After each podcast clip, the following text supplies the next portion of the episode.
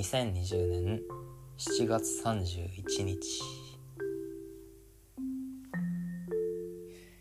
日々感謝して生きていきましょう。とは言わないですけど言わないんですけど結構その感謝してもいいかなって思うことはあるんですよね。というかそれを見つけましてですね。私自身日々の感謝みたいな。あのこの世の中いろんな人がいて世の中が回ってる。みんなに感謝だ。なんてことは思わないんですけどふとね思ってしまったわけです。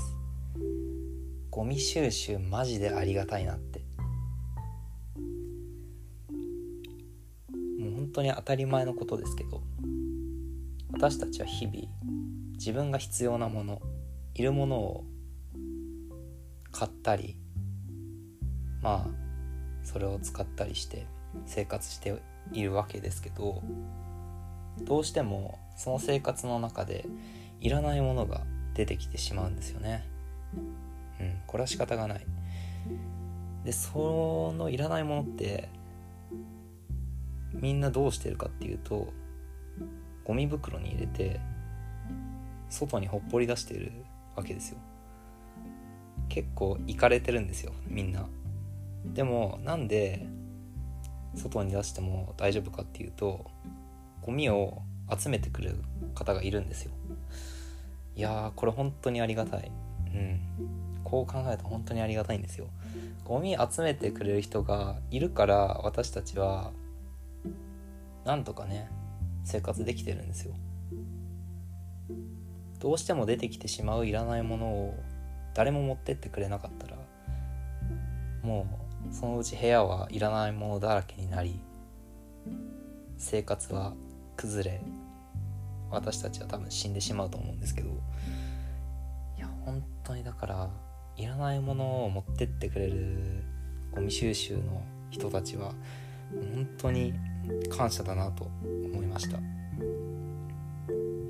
他にもね、まあ、下水だったり、まあ、他にもなんだろうなリサイクルショップだったりいらないものを回収してくれたりするお仕事ってまあ様々あると思うんですけど多分やっぱゴミ収集が一番分かりやすい例だなと。みんなやっぱりいるものを売ったり取引したりまあそういうことをして大半の人はね生活してるわけで。いらないもの持ってってくれるなんてそんなありがたい話はないですよね。いやこれに気づいた時は本当にうわゴミ収集あってよかったって思いました。これ気づいてるんですかねみんな。ちょっと今部屋の中を眺めてるんですけど。ちょっとちょっと汚いな部屋が。片付けなきゃな。で絶対片付けたらゴミ出るんですよ。